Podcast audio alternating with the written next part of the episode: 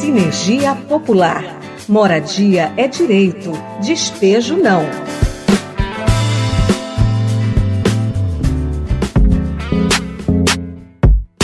Meu nome é Sônia Beatriz. O meu avô foi funcionário do Jardim Botânico e nós morávamos lá dentro do parque. E na época o diretor doou essa casa para meu avô vir morar com a gente aqui. Então, quando eu vim morar nesta casa, eu tinha 11 anos de idade. Hoje eu tô com 63 anos de idade. Então eu moro aqui há 52 anos. Assim como Sônia, outras centenas de famílias têm uma história de vida na comunidade do Horto Florestal, localizada ao lado do Jardim Botânico e do Parque Nacional da Tijuca, no Rio de Janeiro. A comunidade, que hoje abriga 621 famílias, nasceu na época de Dom João VI, no século XIX, como destaca Emília Souza. A gente conta como início da existência da comunidade a época em que Dom João VI veio para o Brasil, se alojou aqui no Horto Botânico e trouxe com ele 20 casais de escravos que começaram a prestar mão de obra para o Jardim Botânico. E a partir daí, depois passada a época do Império, os novos dirigentes deram prosseguimento à prática de contratar pessoas que moravam aqui no, no horto para prestar serviço no Jardim Botânico. E assim foi seguindo essa prática através dos anos seguintes, que inclusive muitos moradores que moravam longe do bairro, moravam em outros bairros, era a esses homens oferecido um pedaço de terra para que construíssem suas casas e passassem a morar próximo do Jardim Botânico e assim pudessem prestar um serviço mais adequado. E nessa época, inclusive, não havia a prática de um salário mensal fixo. Muitas das vezes, esses funcionários tinham que aguardar por dois, três meses para receberem o valor do tempo trabalhado. E muitos desses antigos funcionários receberam dos dirigentes da época e até de ministros né, da agricultura a autorização para que construíssem seus imóveis. E assim surgiu a comunidade do Horto. Mas como acontece em muitos lugares do Brasil, a administração do Jardim Botânico reivindicou as terras para expandir suas atividades.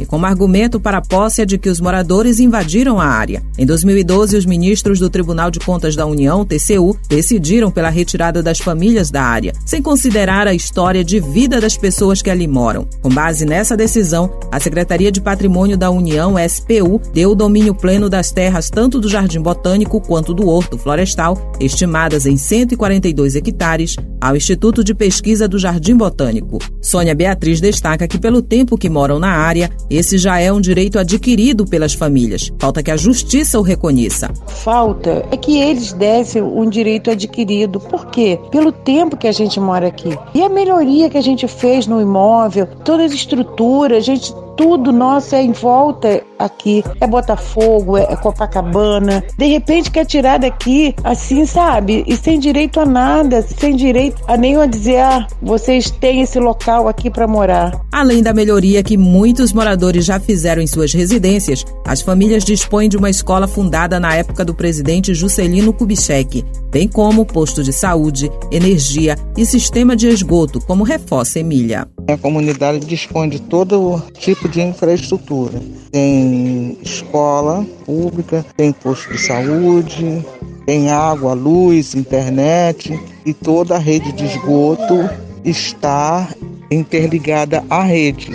Desde o governo Brizola, que fez todo o serviço sanitário, colocando todas as casas na rede de esgoto da SEDAI. Mesmo com toda a infraestrutura que dispõe do direito milenar das famílias que ali vivem, são constantes ameaças de despejo. Uma delas tem a ver com os inúmeros processos contra a comunidade, como destaca Maíra de Souza, da assessoria jurídica do projeto Sinergia. A dificuldade que essa comunidade enfrenta tem a ver com cerca de 215 processos que já não tem mais recurso desde o início dos anos 2000 e que o Jardim Botânico segue querendo executar essas decisões de reintegração de posse e mais de 40 processos contra novas famílias que eles também querem remover. Então, é uma dificuldade porque como tem já uma vitória judicial do Jardim Botânico sobre as famílias, acaba que a única possibilidade da gente ter uma solução para o caso do horto é justamente com uma política urbana, com uma anuência, com uma conciliação conquistada, uma mediação conquistada junto ao Jardim Botânico e junto à União. Sinergia Popular. Moradia é direito, despejo não. No final do mês de junho deste ano, os moradores das comunidades Caxinguelê e Grotão foram surpreendidos com mais uma abordagem das polícias federal e militar, junto com os oficiais de justiça, para serem notificados de um processo de desapropriação. Emília Souza reforça que, mesmo diante de todas as ameaças que surgem, é preciso continuar resistindo.